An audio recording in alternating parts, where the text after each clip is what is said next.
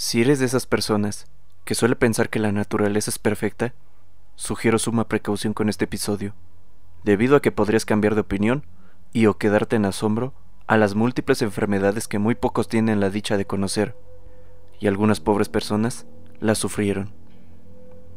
Hoy te presentaré el iceberg de las enfermedades extrañas. Para quien no conozca este formato, sin problemas lo explico. Se empieza contando datos que la mayoría conoce, y poco a poco se va descendiendo, con historias y más datos que muy pocos han escuchado. Para que entiendan mejor el iceberg, utilizaremos el meme de Mr. Increíble Perturbado XD.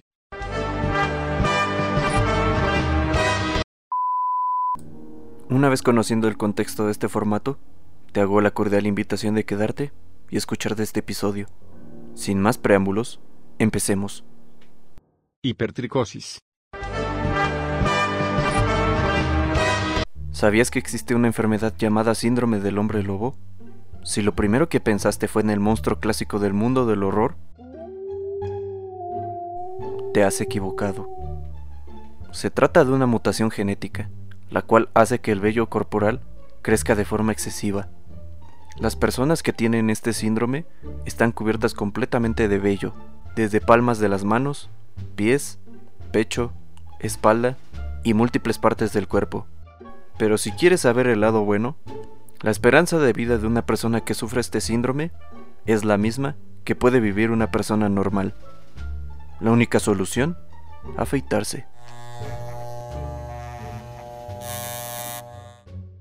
Síndrome de Ehlers-Danlos. ¿Conoces al personaje de Elastigirl de la película Los Increíbles? ¿Te imaginas tener sus poderes elásticos? Bueno, ese principio está en este síndrome. Pero no me malentiendas. Está muy lejos de poder llamarse una super habilidad. En un momento sabrás por qué. Este síndrome afecta tejidos conectivos, principalmente piel y articulaciones. Las personas que sufren este trastorno tienden a tener piel elástica y articulaciones muy flexibles. ¿Recuerdas lo que te mencioné anteriormente que nada es color de rosas? Pasa y resulta que la piel también se vuelve demasiado frágil. Y si se necesita una sutura, la situación se vuelve dura para los médicos, puesto que la piel no soporta dicha intervención y puede poner en peligro a la persona afectada, sin contar con las múltiples dislocaciones que se pueden llegar a sufrir. Insensibilidad congénita al dolor.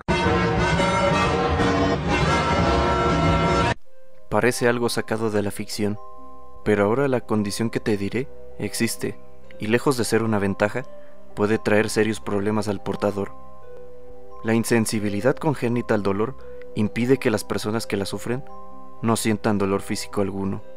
Esto quiere decir que si recibes un golpe, una herida o te rompes un hueso y tienes esta condición, difícilmente notarás un dolor e incluso puede haber también pérdida del sentido del olfato, de temperatura y otros problemas. Si eres listo, sabrás por qué dije anteriormente que es un gran problema no sentir dolor. Si sufres una gran lesión y tu cuerpo no es capaz de comunicarte que no está bien, dicha lesión puede agraviarse e empeorar las cosas. Urticaria acuagénica. A algunos de nosotros nos resulta gratificante tomar un buen baño con agua caliente, ¿verdad?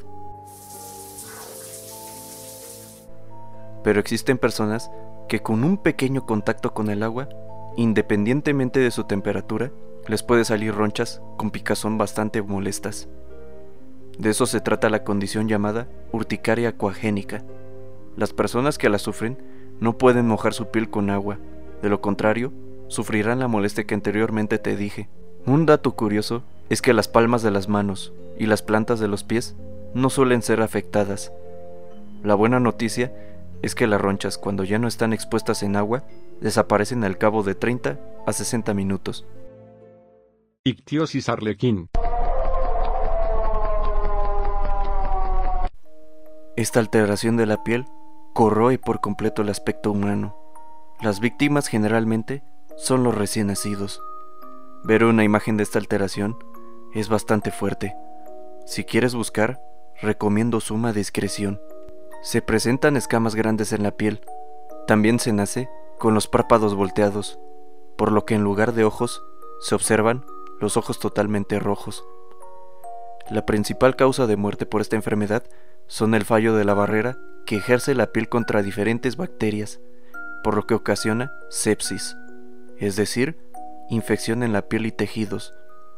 Desgraciadamente, los recién infantes que contraen esta enfermedad fallecen a los pocos días o semanas del nacimiento.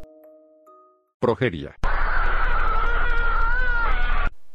Se sabe que la vejez en un humano común empieza generalmente entre los 60 y 65 años, pero los portadores de la progeria la empiezan a partir de los primeros años de vida. Este síndrome provoca una aceleración del envejecimiento en niños. Los síntomas empiezan con un crecimiento lento, caída del cabello y presencia de arrugas. Los problemas cardíacos y los accidentes cerebrovasculares son las causas de muerte que provocan en los niños que padecen progeria. Síndrome de Proteus. Joseph Merrick es considerada la víctima más famosa de esta enfermedad. Si no conoces su nombre real, quizás su seudónimo sí te parezca familiar, el hombre elefante. En caso de que tampoco lo conozcas por su apodo, permíteme explicarte la enfermedad que lo atormentó durante su vida. El síndrome de Proteus causa un excesivo crecimiento de la piel, acompañado con un desarrollo anormal de huesos, normalmente acompañado de tumores en la mitad superior del cuerpo. Básicamente, la genética no tiene un orden adecuado de dictar hasta qué punto desarrollar huesos, piel y tejidos. Solo basta con buscar en Google una imagen de Joseph Merrick, el hombre elefante, para darte una idea de los horrores que trae dicho síndrome. Síndrome de inmunodeficiencia combinada grave.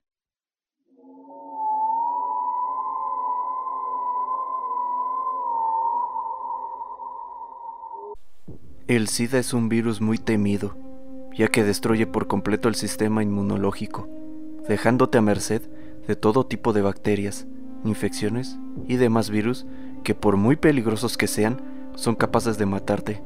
Esto debido a la ausencia de los glóbulos blancos, encargados de deshacerse de dichos peligros.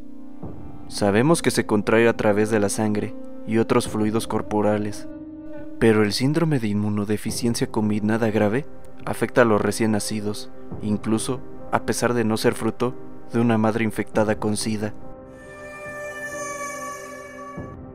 Oh sí, un niño con este síndrome nace sin la capacidad de desarrollar glóbulos blancos.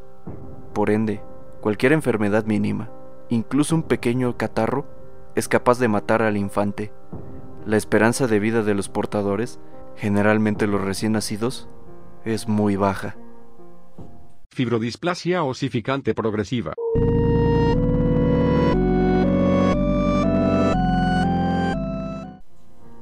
Este mal trae consigo a la vida de la víctima un sinfín de dolores, molestias y malestares.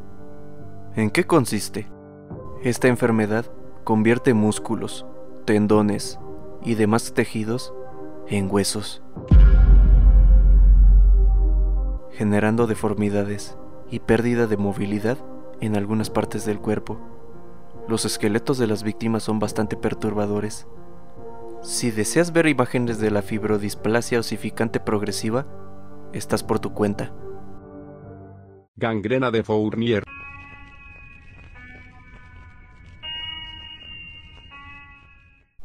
En este punto, exhorto a toda mi audiencia a jamás buscar imágenes de esta enfermedad, puesto que son vomitivas y de muy mal gusto. Quedan advertidos o advertidas. Esta infección afecta la región genital y perianal, es decir, va desde el ano hasta el perine, incluyendo escroto y el pene. Lo que causa la infección es necrosis, es decir, pudrimiento de la piel y los tejidos. Lo peor de todo es que no es causada por alguna enfermedad sexual. Puede ser por instrumentación quirúrgica, abscesos e incluso perforaciones. No está de más asegurarte que la instrumentación, ya sea en una operación o una perforación, estén bien esterilizadas.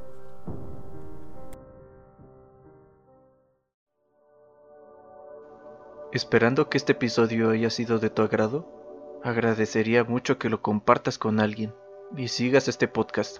Estamos disponibles como los relatos de Gamepool en Spotify, Apple Podcast Anchor, Google Podcast y en Amazon Music.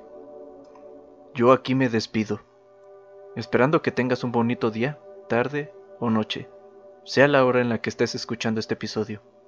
Nos vemos hasta la próxima.